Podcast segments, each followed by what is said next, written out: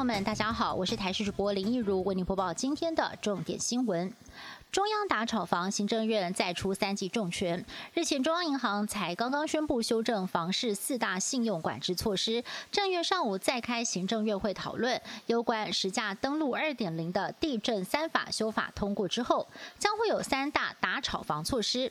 首先是房地产成交案实价登录，从现行三十户直接揭露门牌或者是明确的地号，而预售屋签约之后，也要在三十天之内进行登录，让过去建商动辄。喊出完兽话术无法再用，同时对于登录不实更是寄出了重罚，最高可以罚七十五万元。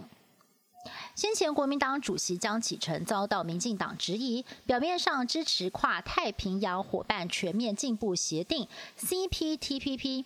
却在国会冻结 CPTPP 推案预算一千五百万，批评江启臣是在扯台湾后腿，阻碍台湾的外交发展。对此，台北市议员王世坚质疑行政院是否又在做梗图，更呛最该被冻结预算的其实是行政院的小编。不过，行政院强调相关不实报道、刻意引用节目片段资讯有误导的嫌疑。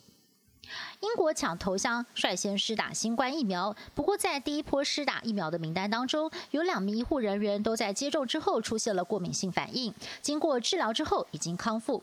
根据了解，这两人都有程度不轻的过敏史。至于是哪一种过敏类型对疫苗产生反应，目前还不清楚。不过，英国卫生当局已经提出了警告，有严重过敏史的民众暂时不要注射新冠疫苗。预料即将批准施打的美国也会做出同样的建议。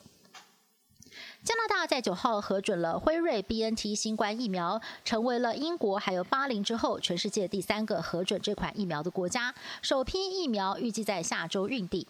而在疫情最严重的美国，美国食药局 FDA 预计本周内就能够核准辉瑞疫苗了。卫生部长阿扎尔表示，美国人民在明年第二季前都能够接种疫苗。防疫大将佛气则认为，疫苗开打之后，最快要等到明年年底，美国才能够回到正常生活。不过，美国人民普遍对打疫苗信心不足。根据美联社的调查，只有五成的民众愿意接种疫苗，恐怕会成为防疫的最大考验。美国总统当选人拜登的次子杭特，电邮门丑闻持续延烧。杭特在九号表示，他目前正在接受美国联邦检察官的税务调查。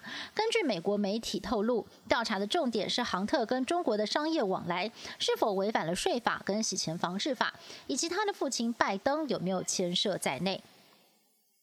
科技鬼才马斯克旗下的 SpaceX。在九号，在美国德州试射新建火箭原型，结果呢，在降落的时候发生了爆炸的意外，烧成了一团火球。不过，马斯克毫不气馁，因为这次任务达成了很多的目标，包括顺利升空，飞行到了十二点五公里的高空，中途熄火之后再重新点燃。只不过降落时速度太快，才会引发爆炸。新建中长期目标是要成为飞往月球跟火星的太空交通工具，让人类能够打造月球基地以及火星的殖民地。以上新闻是由台视新闻部制作，感谢您的收听。更多新闻内容，请您锁定台视各界新闻以及台视新闻 YouTube 频道。